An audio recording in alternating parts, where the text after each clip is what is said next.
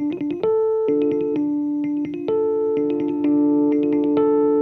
passar pelo ribeiro. Hola Gemma, Hola, George. ¿cómo estás? Muy bien. ¿Dónde estás? Eh, en Girona. Ah, muy bien. Yo estoy en Basilea, en la universidad. Un placer hablar contigo. Nos han llamado a las dos para que hablamos, para hablemos de educación artística y del rol de los artistas, supongo, en la sociedad. Y estoy segura que también para saber un poco qué tipo de visión pueden aportar ante crisis como la que estamos viviendo. Y igual nos puedes contar tú tu magnífica idea de integrar um, artistas plásticos en las escuelas de primaria. Um, es algo que yo me sé, pero me encantaría que todos los demás lo supieran. Pues sí, se, se trata de un proyecto ah, que en realidad nace en México, en- en- de la mano de Lucina Jiménez, que es una antropóloga ah, y una activista de, de la educación en artes. Y ellos fueron los primeros que empezaron ah, con artistas plásticos y artistas ah, de danza, de música, entrando en las aulas. Y este modelo mexicano es el que trasladamos un poco a, a- a Girona, de la mano de Con Arte México, pero también de la mano de festivales como Temporada Alta y de la mano de los colectivos de artistas de, la zona. La idea era muy simple y a la vez, como tú sabes, muy compleja, porque era hablar con el Departamento de Educación y lograr que estos espacios de la educación formal y curriculares pues fueran compartidos entre artistas y profesores, profesores especialistas, profesores que se dedican pues a, a las artes visuales o a la música o a la danza. Y así ha sido. Hemos creado estos tándems de profesorado y artistas ahora ya hace ah, cerca de nueve años. Wow. Y es un tipo de proyecto que se ha ido extendiendo en Cataluña. Hay, hay, hay muchos más ejemplos de formatos quizá un poco diferentes. Yo conozco algunas en Brasil, pero yo no sé si tus colegas en México están conectados o básicamente es casi como por sentido común que uno piensa lo que, te- lo que debemos pensar, que es la integración ah, de los artistas y las comunidades artísticas en las escuelas. Creo que México es, es bastante pionero, pero Colombia, por ejemplo, también es, sobre todo Bogotá, que contemplan formas muy distintas de las científicas, ¿no? Y que en consecuencia, pues atraen a algunos de los alumnos más que a otros, porque es evidente que, que no todas las formas de, inteligencia o no todas las habilidades son, los, son las mismas, ¿no? Tú lo, lo debes ver diariamente, ¿no? En la formación de artistas en la universidad. ¿No? Bueno, sí, pero es- son contextos bastante distintos. Yo creo que y es el hecho de que futuro- que el futuro pasa no solamente por los mercados, como hemos visto en las últimas décadas, o por las instituciones, digamos, que conservan el patrimonio tanto histórico como contemporáneo, sino también por la presencia de los artistas en, en las comunidades, sean las que sean. Pero yo creo que para lidiar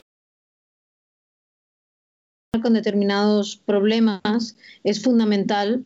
Poder los artistas realmente aportan un, sentido de lo diverso en su propia práctica y que ese, ese sentido de lo diverso casi explicarlo con palabras y que realmente eso ayudaría mucho bueno, pues al consenso social y al entendimiento en, en- en- determinadas materias que son difíciles de explicar, que la falta de tacto, la falta de, presencia, esas ausencias son mm, fundamentales y que determinan problemas futuros, pero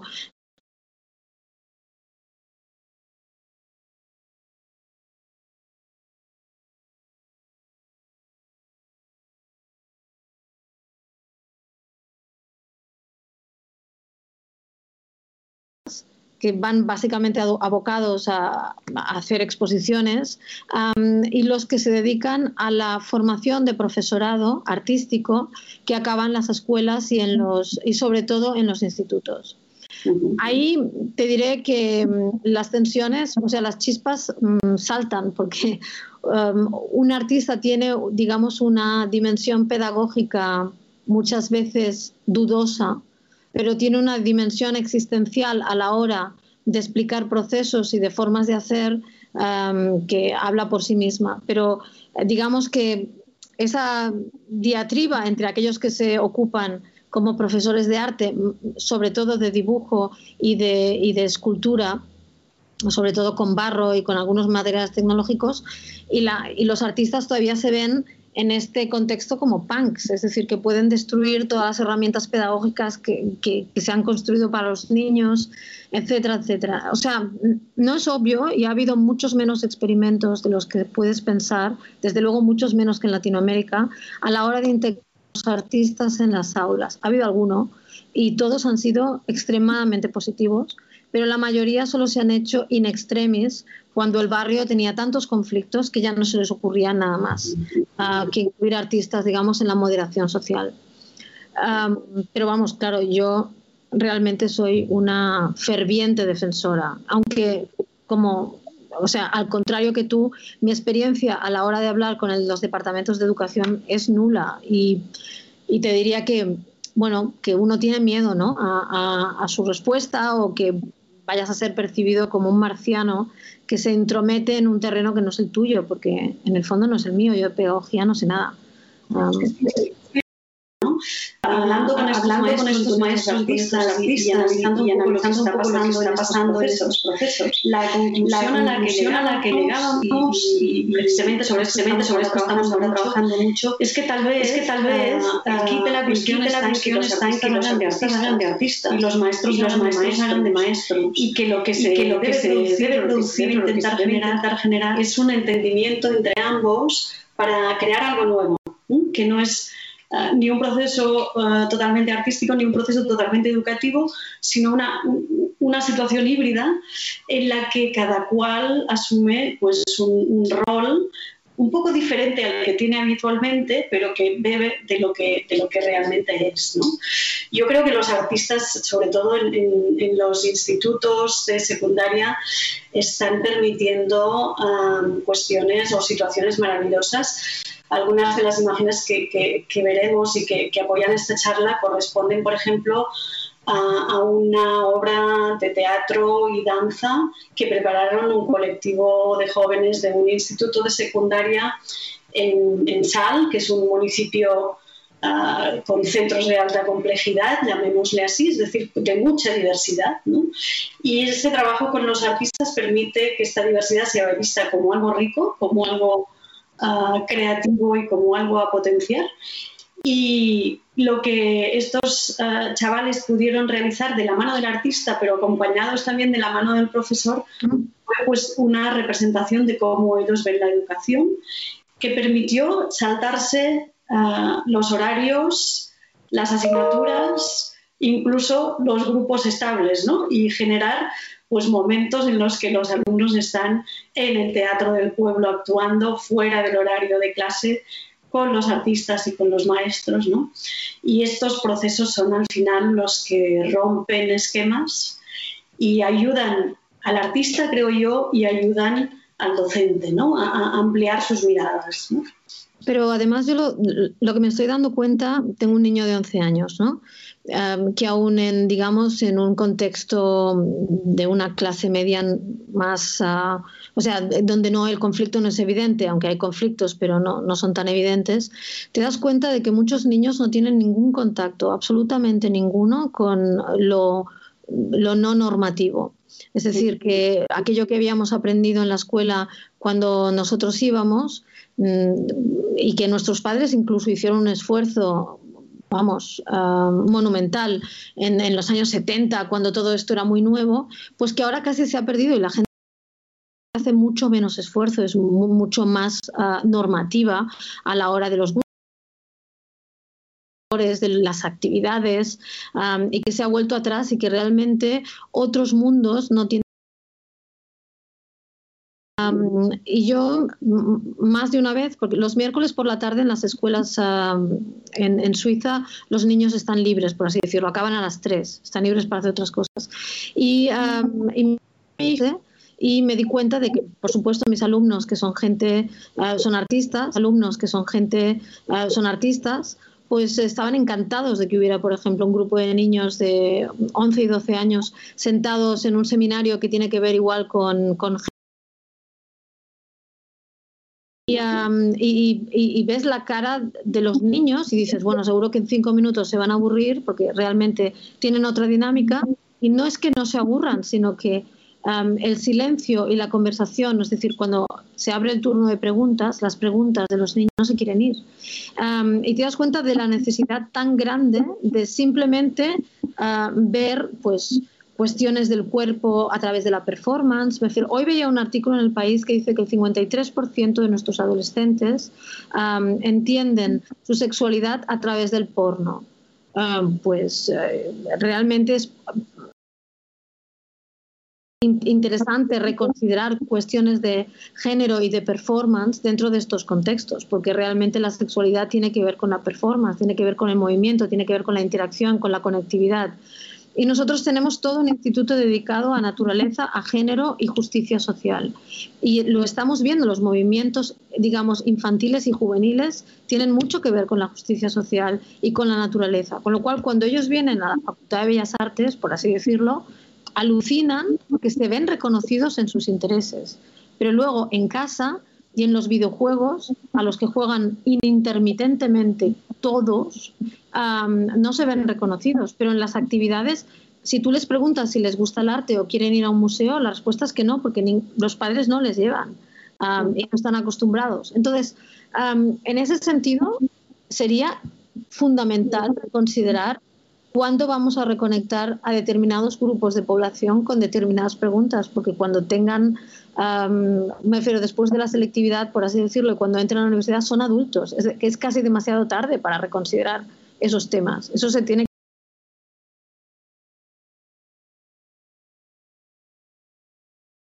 es decir, con, con, la experiencia. Y qué mejor, yo diría que mucho más de lo que lo han estado nunca.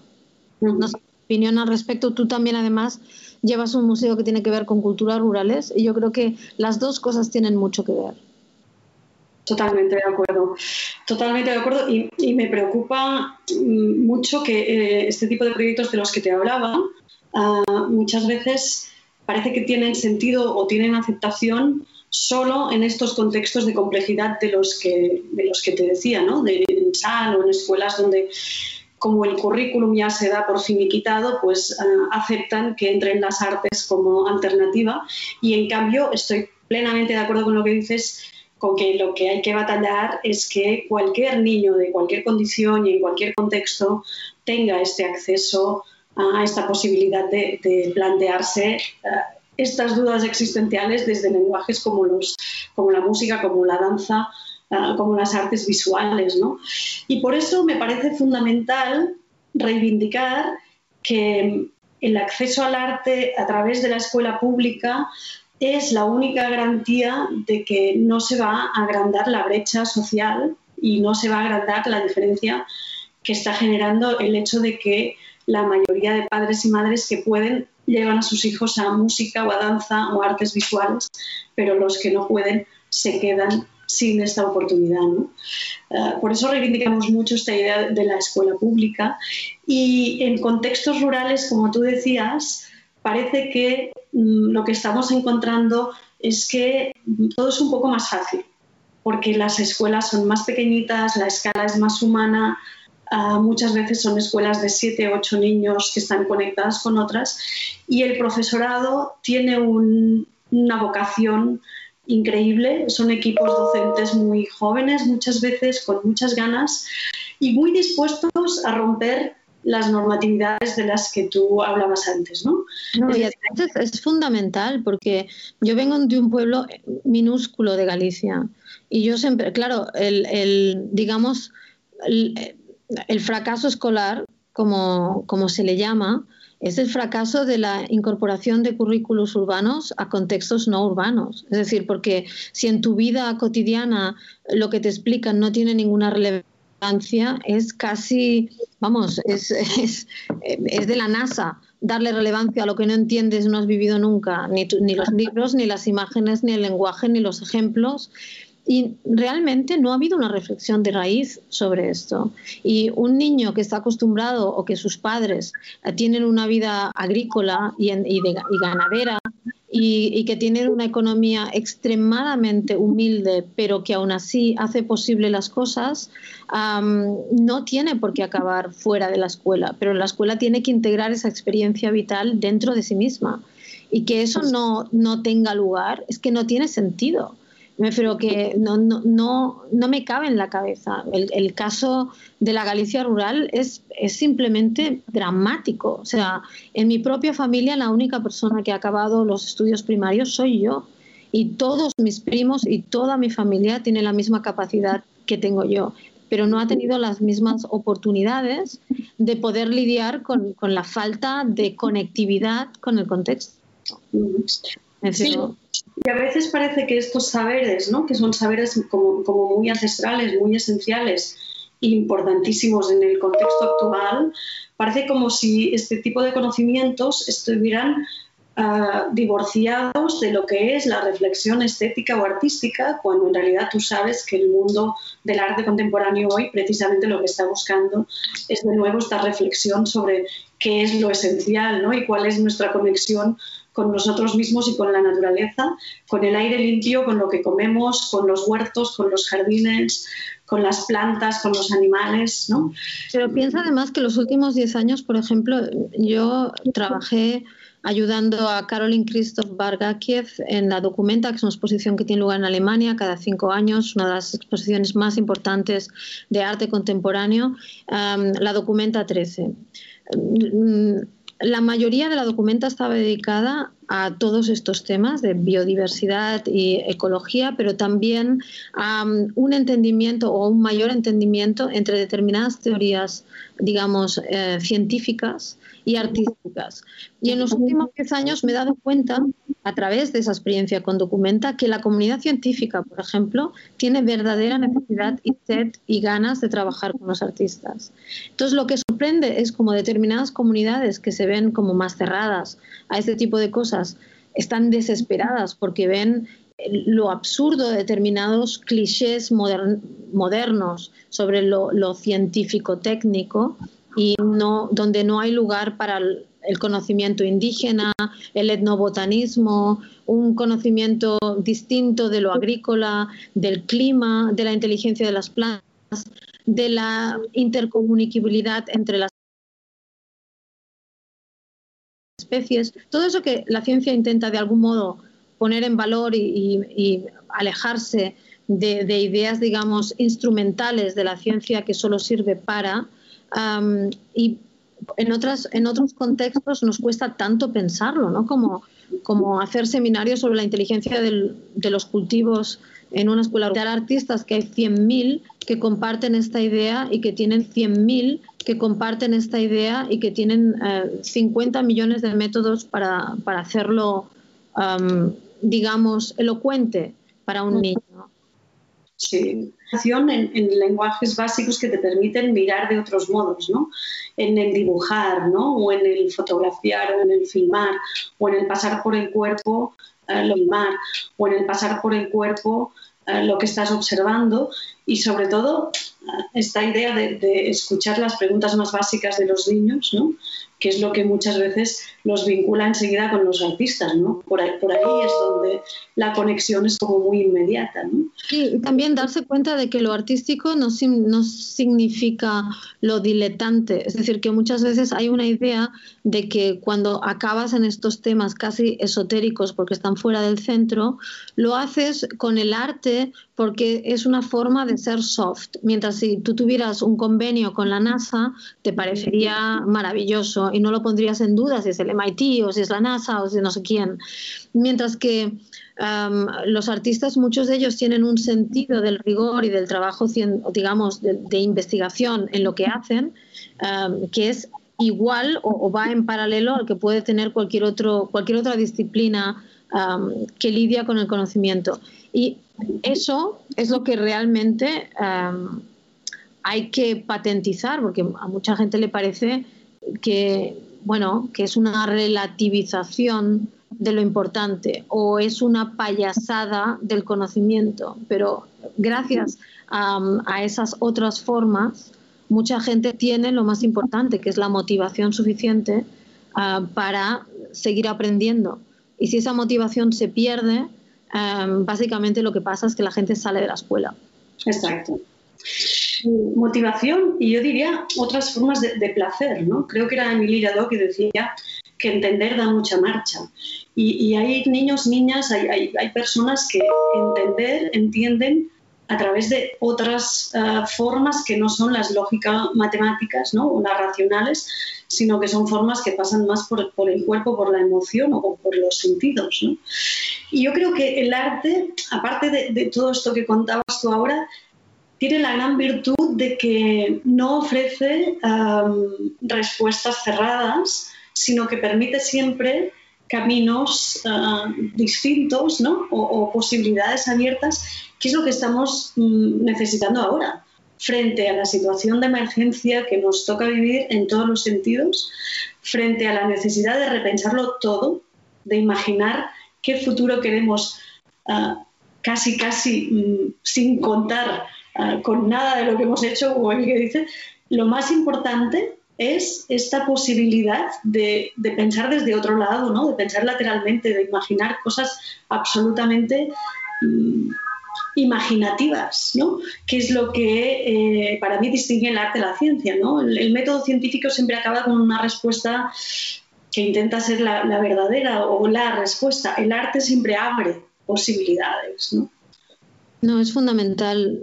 Mm, últimamente he tenido la suerte de entrar en diálogo con una especie de una nueva alianza entre museos infantiles en Escandinavia que intentan trabajar conjuntamente con, artistas y, en mi caso con una comisaria contemporánea para, um, digamos, para entrar en una um, conversación sobre los métodos y ver hasta qué punto habría una posibilidad de, hacer alianzas entre, imagínate, una facultad de bellas artes y un museo que se dedica a la obra de, yo qué sé, de Pippi Landström o de los Moomins o de las sagas nórdicas o de Hans Christian Andersen. Y me parece eh, fundamental precisamente tener la, la imaginación suficiente para crear alianzas entre mundos que normalmente los ves en separado y no los ves juntos. Y si eso no es posible, es muy difícil imaginar el futuro, porque el futuro en realidad es la conexión de lo que creías que no estaba conectado. No es nada más, me tan difícil no es. Exacto, exacto. Todas estas distopías que estamos viendo ahora ¿no? en las series de televisión y que uh, todas muy apocalíptico, ¿no? Ah, ¿Cómo vamos a educar ¿no? a, a, los niños, niñas de 10, 12 años Ah, sin imaginación de un futuro vivible, ¿no? Hay que construirlo. Televisión. Yo creo que si quitáis la televisión de casa se va el COVID. Si quitáis la televisión de casa se va el COVID. Exactamente. Pero yo ahí creo que el algo, ¿no? Con la naturaleza que es muy propio de los entornos rurales, ahí te ofrece algunas pistas, ¿no? Y alguna conexión con, con ciclos vitales que son casi, casi, digamos, que, superan a la existencia humana, que han estado ahí antes que los seres humanos y que probablemente estarán ahí después de los seres humanos y que en consecuencia son elementos a los que y que en consecuencia son elementos a los que agarrarse en un momento dado para pensar en clave futuro, ¿no? Es decir, esta sensación de, de, recuperar nuestra posición en el mundo y de pensar que tenemos aliados en el entorno natural, tenemos aliados Ah, contra los que hemos estado viviendo, pero que ahora puede ser pues, una forma de, nuevos entendimientos. ¿no? y ante la precariedad y ante el aburrimiento, realmente los artistas ah, ofrecen un grandísimo paliativo, es decir, ofrecen muchas formas de, bueno, de ponderar y de, y de salir de determinados ciclos, digamos, de comportamiento que no tienen que ver con el interés. Me refiero mucha gente que está enganchada a determinadas formas mediales, no es porque tengan un gran interés en ellas, sino porque el cansancio, el abatimiento, la pobreza no les da oportunidad para hacer nada más. Y, y realmente reconsiderar cómo el arte en todas sus dimensiones es un gran paliativo um, para, para, poder abordar la dimensión de, de, la pobreza y del cansancio, del abatimiento realmente um, al que, en el que está sumido una gran, gran, grandísima parte de la población, um, eso es políticamente importante, no solamente una cuestión estética, sino que es una cuestión uh, política y que, y que debería ser abordable, ¿no? Me refiero yo no me creo que los índices de audiencia de determinadas cosas tengan nada que ver con el interés del ser humano en esas mismas cosas, sino en el hecho de no poder con tu alma. Y, ofrecer alternativas vitales es lo que realmente el arte, que es lo que más les interesa, otras formas de relación, otras formas de, bueno, de empoderamiento a través de la experiencia y eso considerarlo pues, pues, esto es exactamente lo que busca un buen maestro y un buen profesor. Es decir, que, el punto de unión entre, entre los dos mundos es como muy evidente cuando, cuando van a lo esencial ¿no? y cuando realmente reflexionan ambos sobre, sobre los objetivos, que, que, es acompañar a, los procesos de crecimiento ¿no? de las personas y de, y de las sociedades.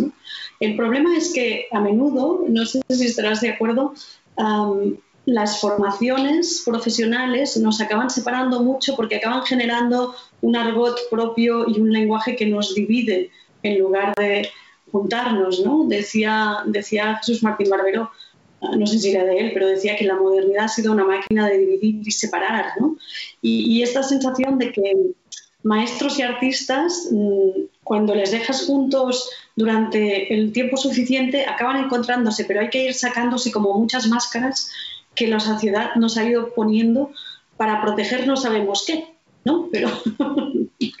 yo creo que eso, eso sí es un trabajo curricular de que muchas veces hablamos de, bueno, de acabar con el cubo blanco, encontrar nuevos formatos, pero el gran formato es imaginarte que puedes tener una exposición en solitario en una institución de arte o tu institución de arte es un nuevo barrio, una escuela, en un lugar, en, una, en un contexto que tenga sentido. Es decir, la unificación de mundos es el, es el gran nuevo formato. Uh, el hecho de que, de que, no tengas peros a la hora de, de, trabajar con unos o con otros. Y eso yo creo que la educación artística ahí sí tiene algo que decir porque muchas veces ha sido y el mundo del arte en general es un gran replicante de formas conservadoras de pensar y de establecer diferencias entre, entre lo social, porque básicamente que nos ha enseñado es que determinadas clases sociales tienen el acceso al arte y, otras solo les llega, les llega o por goteo o por conflicto. Y entonces, cuando realmente te planteas que la función del arte no tiene nada que ver con um, la complicidad uh, con el gusto, sino que tiene una función vital que tiene que ver con la inteligencia, recalibrar las inteligencias distintas en el mundo de lo natural, también en el mundo de lo artificial y lo tecnológico, te das cuenta de que realmente no pasa por este, el establecimiento de clases sociales. Eso se puede hacer de muchas formas.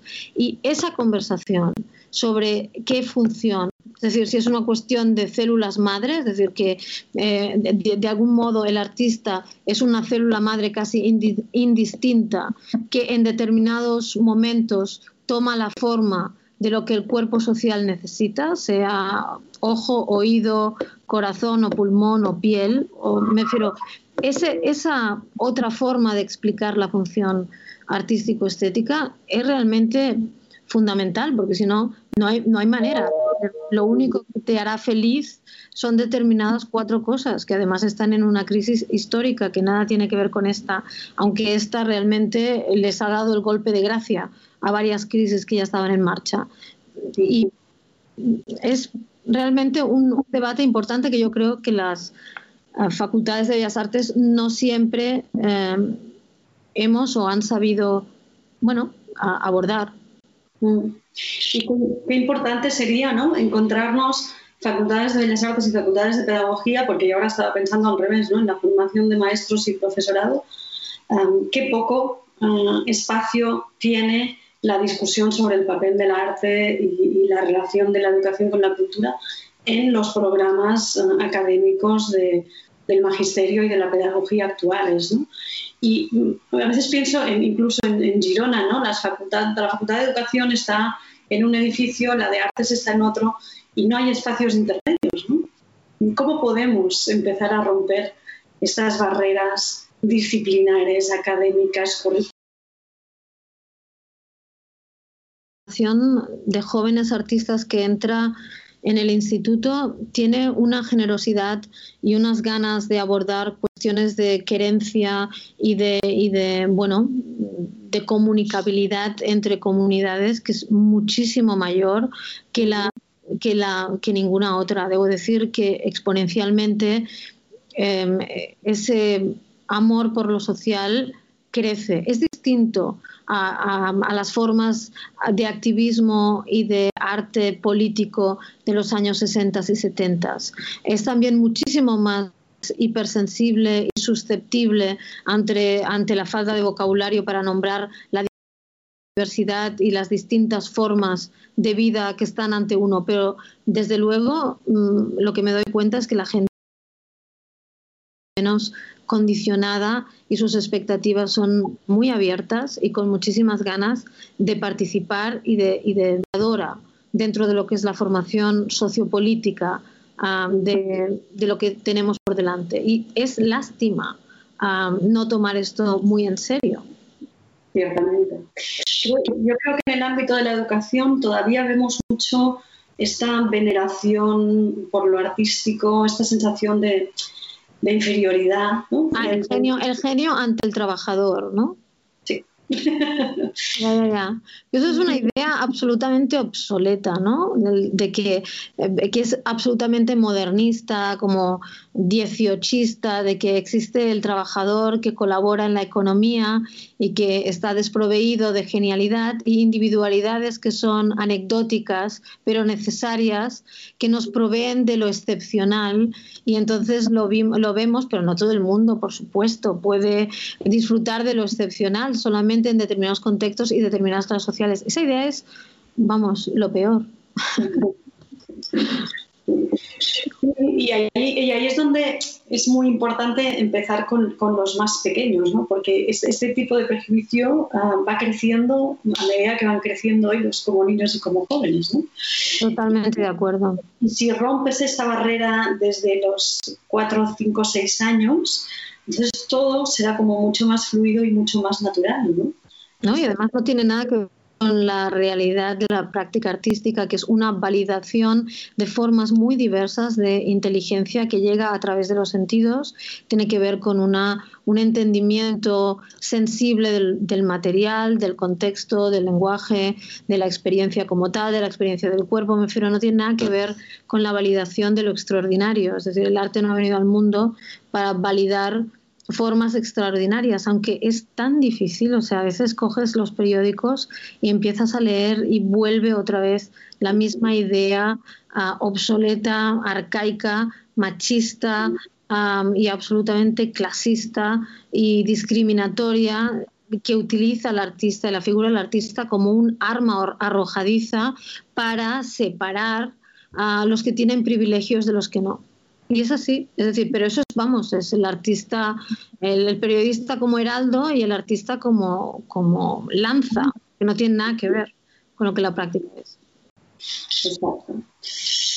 ¿Y tú crees que, mm, todo este movimiento desde el feminismo y desde esta reivindicación de, de, la persona en el centro y del cuidado ah, ayudará a romper este estereotipo del arte, porque el otro, el otro día leía un artículo um, que señalaba precisamente ¿no? que, ha muerto el genio y ha muerto la obra de arte uh, por esta conexión con lo patriarcal. ¿no? Y, con, uh, y, creo que en el mundo de la educación esta mirada uh, muy femenina y muy de atención a la persona y del cuidado y de, puede ser uno de los nexos ¿no? con, el mundo del arte muy importante. Yo digo que, bueno, mi, idea, no creo que ninguna transformación sea inmediata. Ah, lo que pasa es que numéricamente em, la cantidad de, individuos, individuas a favor de esa transformación es mayor. Aquellos que se atreven a expresarlo es mayor pero efectivamente se necesitan dos tipos de procesos. Uno, el proceso de la sensibilidad, que yo creo que está y está en marcha y es difícil que sea revertible.